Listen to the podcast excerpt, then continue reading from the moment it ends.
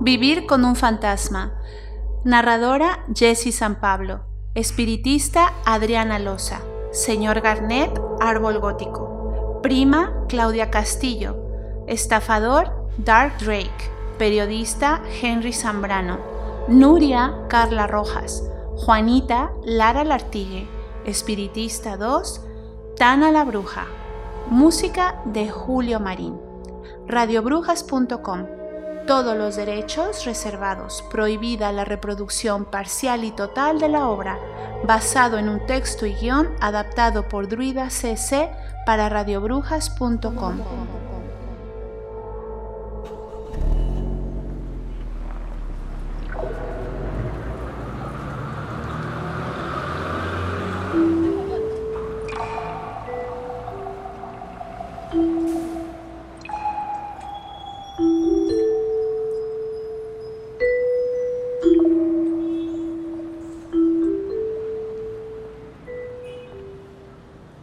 Después de hablar con muchos especialistas, parapsicólogos y todo el mayor repertorio, seguía estando perpleja sobre los hechos que acontecieron en mi vida en el invierno de 1994. Hubiera querido decir que los sucesos extraños comenzaron de golpe y una noche de truenos que traían un olor de ultratumba y sonidos atemorizadores que alma humana en el mundo hubiera podido soportar. Pero lo cierto es que si tuviera que explicar el comienzo de todo sería imposible porque, sin duda, y por mi naturaleza despistada, ya estos llevaban ocurriendo un buen tiempo. Me llamo Nuria Salvado. Mi vida podría ser casi idéntica a la de cualquier mujer de 30 años, soltera y que vivía sin gatos para contradecir las tesis de la sociología moderna. Vivo sola me importa muy poco si parezco una solterona, aunque voy camino de parecerlo, y peor aún, de serlo. Estos sucesos que ignoro si les ocurren a más personas porque no es algo prudente ir interrogando a la gente sin pena de que te tomen por loca, comenzaron sin que les hubiera prestado atención. De entre un buen número de chiflados, falsos espiritistas y estafadores que decían pretender ayudarme, solo uno acertó de pleno, aunque llamó mi atención que los anteriores repentinamente salían huyendo, balbuceando, sin acertar a darme explicación alguna. Recuerdo uno de ellos. Está claro que los sucesos que usted me ha contado son de origen de ultratumba, porque una tía abuela suya maldijo su linaje. Oiga, hace frío en esta estancia. No tiene problemas de humedad. Pues como le iba contando, yo estoy dispuesto a enfrentarme al mal y dejar la casa limpia. Más de 20 años de experiencia me avalan. Pero será algo costoso. Necesitaría seis mil dólares para comenzar con mi equipo. Y justo... Bueno, oiga, es que hace demasiado frío aquí. Esto es muy desagradable. Mejor me marcho y vuelvo otro día. Y así, un buen número de personajes que fueron desfilando por aquí hasta llegar al doctor Lázaro, que apenas puso un pie en esta casa e hizo algunas mediciones, me llevó hasta el origen del problema, el espejo de la sala. Era cierto que fue una adquisición reciente y que había pertenecido en vida a mi difunta abuela, y que desde que lo traje a casa comenzaron los sucesos extraños. Como dije antes, sucesos inconexos y débiles al principio.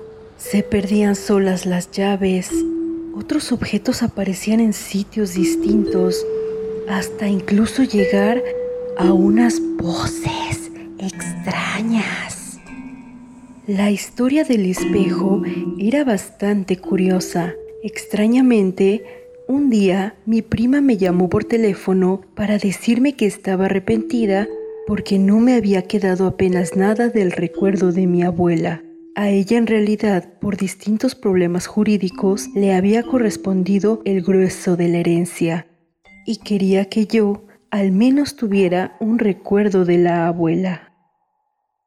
Al principio me conmovió, pero aún más extraña fue su reacción cuando meses después, cuando la llamé porque supe por el doctor Lázaro que el origen de todos esos sucesos paranormales era el espejo.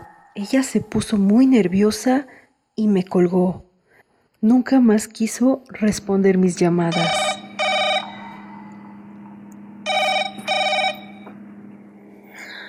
Dime, prima querida, ¿contenta con tu recuerdo? De eso quería comentarte algo.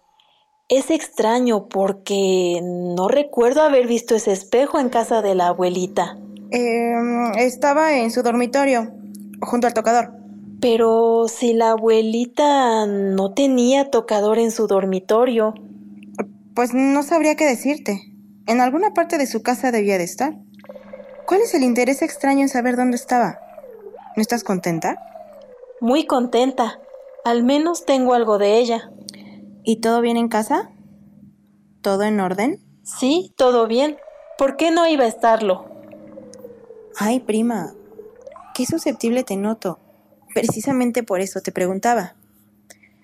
Bueno, eh, si me disculpas, tengo algunas cosas que hacer que interrumpí para atenderte.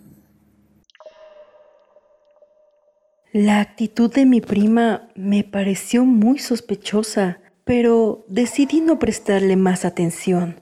Aquella mañana entraba un sol precioso por los ventanales de mi salón. Estaba dispuesta, siguiendo las instrucciones del doctor, a envolver en trapos el espejo con mucho cuidado y depositarlo en el garage. Cuando repentinamente una visión fantasmal apareció en mitad de la sala. Era un hombre maduro de unos 50 años, vestido impecablemente con ropas de dandy trasnochado, chaqueta azul, pantalón blanco, un pañuelo rojo doblado en el bolsillo de su chaqueta y una rosa roja que le quedaba bastante cursi. Pese a lo sorpresivo de la escena, mentiría si dijese que un frío espectral recorrió mi piel y la estancia, o alguno de los tópicos ya conocidos especialmente desde el cine de Hollywood. Solo me sentí extraña. Era como si una débil neblina que procedía de aquel ser que hablaba con una sonrisa me tranquilizara. Me presento. Me llamo Eduardo Garnett, o así me llamaba en vida. Fallecí hace 100 años aproximadamente, si la memoria no me falla cuando el tren que iba desde Badajoz a Lisboa descarriló al salir del puente sobre el río Tajo. Iba a mi trabajo habitual, el casino de Estoril en Lisboa. Aunque hijo de obreros, siempre fui jugador toda mi vida. No tengo la menor idea de cómo he llegado hasta aquí. Espero no haberla asustado. Menos idea tengo yo. Solo sé que es lo único que me queda de la herencia de mi abuela. Al menos tengo un recuerdo de ella. Hmm. Me temo que le han tomado el pelo. Este espejo nunca perteneció a su difunta abuela. De hecho, creo y sospecho que le han robado su parte de la herencia. ¿Cómo? ¿Pero qué dice? ¿Cómo es posible? Tal como lo oye.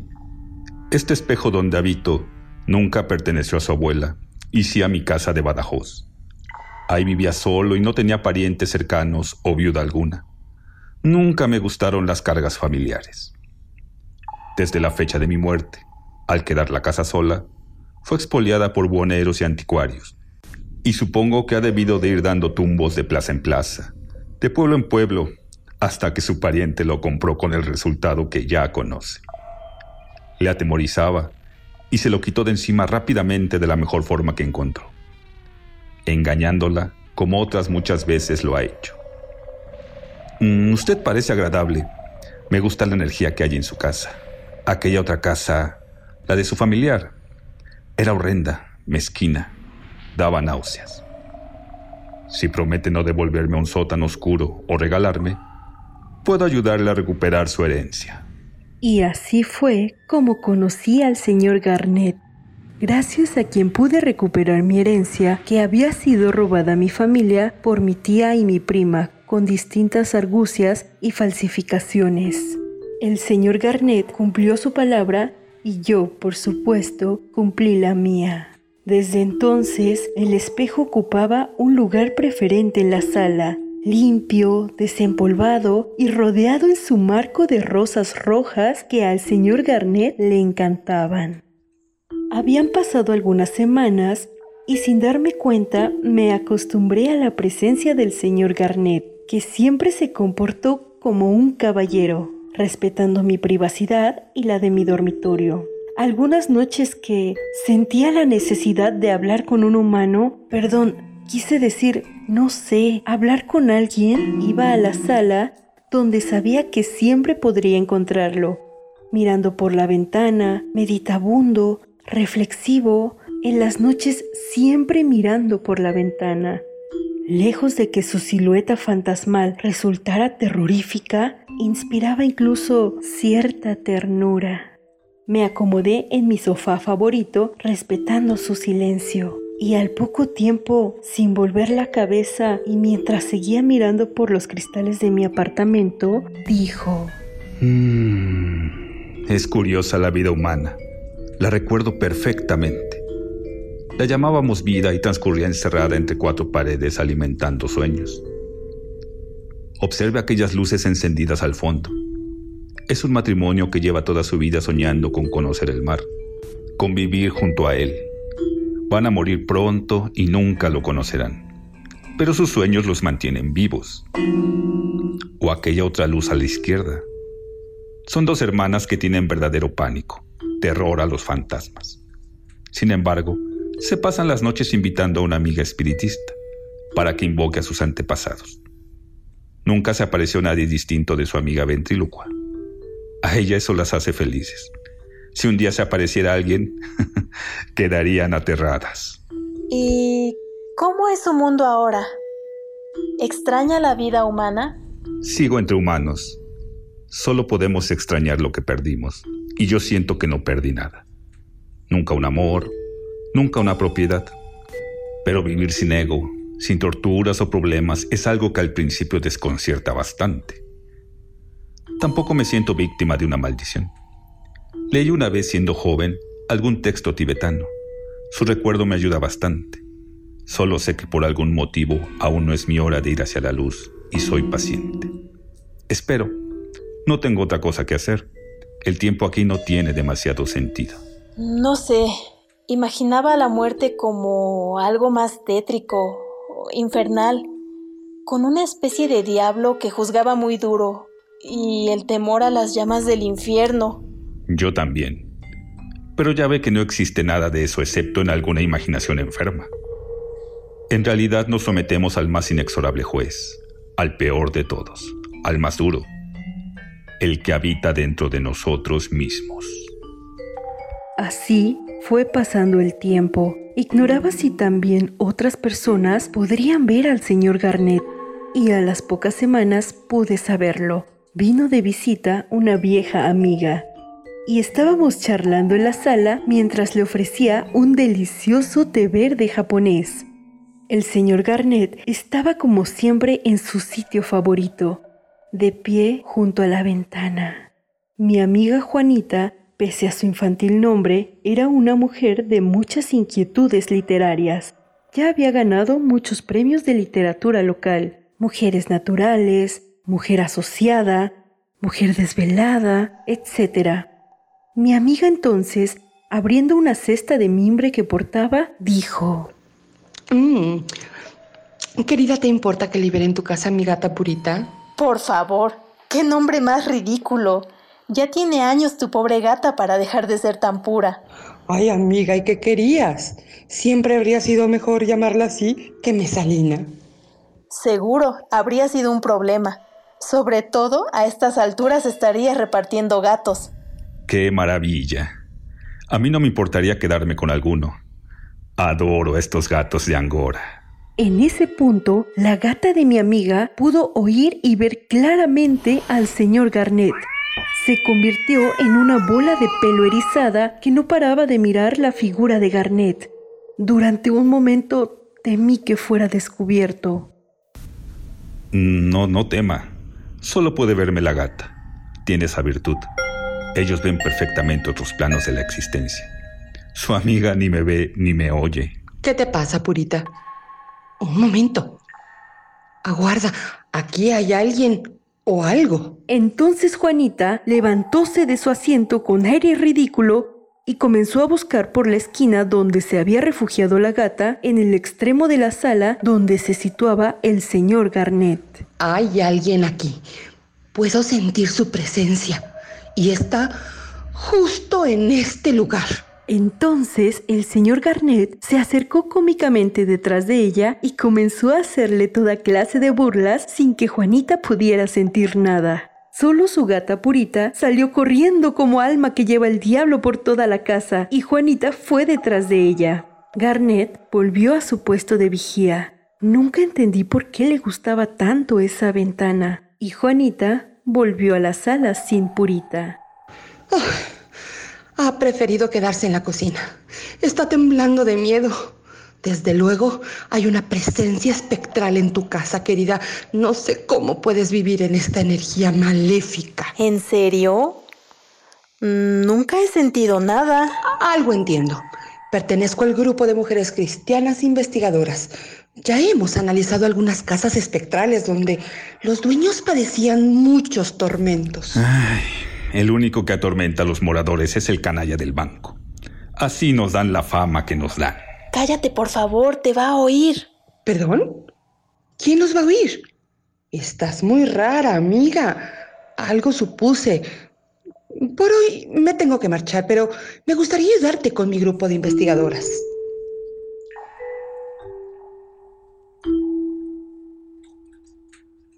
Quizás la culpa fue mía porque, invadida por las prisas en deshacerme de mi amiga Juanita, solo le seguí la corriente. Ella lo tomó literalmente y justo a la semana estaba en mi casa su grupo de cristianas chifladas. Tres mujeres que miraban todos los objetos de mi sala de manera inquisitoria y tenían una mirada interrogadora.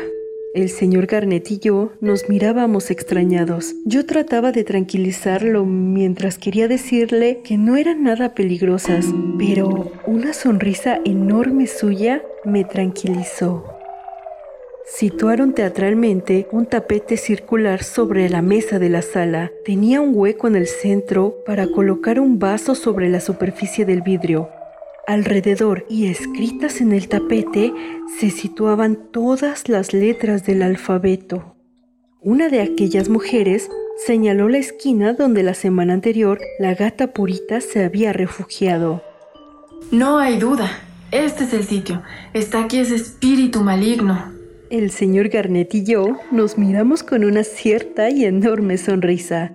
Aquella mujer chiflada señalaba justo el sitio contrario a donde estaba él, que solo se encogía de hombros con una gran sonrisa.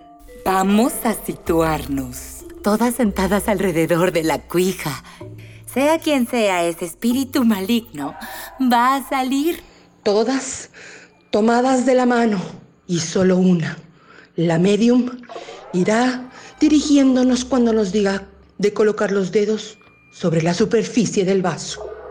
Apenas una de ellas apagó la luz de la sala y sin que nos diera tiempo a invocación alguna, el señor Garnet, con un cómico gesto de su dedo, comenzó a mover el vaso sobre la superficie de vidrio, ante el estupor de las mujeres. ¡Ay, Dios mío! ¡Santa Güeda bendita! ¡San Siriaco es su tormento! ¡Altísimo Cristo de la Redención Inmaculada del Cetro Poderoso! ¡Ven y protégenos! Entonces Garnet, a distancia y con un movimiento de su dedo, fue moviendo solo el vaso hasta perfilar algunas letras. Es increíble. En la vida hemos visto algo parecido. Está moviéndose solo el vaso. Dice L U sí. Luciano. Fe Fe en Luciano. Ah, no entiendo. R. ¡Lucifer! ¡Ay, Dios mío! por favor quiero salir de aquí. De inmediato, todas aquellas mujeres se levantaron aterrorizadas, luchando por salir todas a la vez por la misma puerta, al punto que tropezaron algunas y cayeron. Se marcharon para no volver. Durante algunas semanas no tuvimos noticias de ellas. Hasta que un día especialmente tranquilo y donde escuchábamos ópera, la cual al señor Garnett le encantaba, llamaron por teléfono. Aquella llamada no me extrañó demasiado, porque ya Garnett me había prevenido e incluso aconsejado con la respuesta. ¿Nuria Salvado? Encantado, soy Juan Pereda, redactor de la emisora Telemundo. Hemos tenido conocimiento de unos sucesos muy extraños ocurridos en su casa por el grupo de investigadoras Ascensión de la Piedad en el Altísimo. Nos encantará ir hoy mismo a su casa y filmar una entrevista para nuestro programa Cuando la vida cae, por la famosa presentadora Inés Torilla. Podrá conocerla en persona y charlar con ella. ¿Cómo? No entiendo. ¿En mi casa? Mmm. Ah, algo recuerdo. Esas mujeres tan simpáticas. Es cierto que tomaron aquí el té. Fue una reunión tranquila. Y cuando hicieron la sesión de espiritismo, ¿qué ocurrió exactamente? ¿Saquearon objetos? ¿Las lanzaron al suelo? ¿O qué otros sucesos? Sucesos extraños no recuerdo. Si por extraño podemos decir tomar el té. Pero seguro que se han confundido de casa. Aquí no ocurrió nada de nada. Y así pudimos dar por zanjado ese episodio del que se olvidó rápidamente la televisión. Mi vida con el señor Garnett transcurrió entonces tranquila. Pasábamos las tardes escuchando ópera y yo asistía boquiabierta a las historias sobre ópera que contaba el señor Garnett. Conoció en vida a la gran María Calas. Me hablaba de todas las anécdotas en las distintas grabaciones, hasta que un buen día fue hacia la luz. Pero esa es otra historia.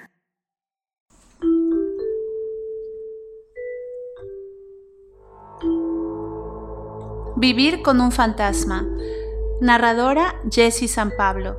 Espiritista Adriana Loza. Señor Garnett, Árbol Gótico. Prima Claudia Castillo. Estafador Dark Drake.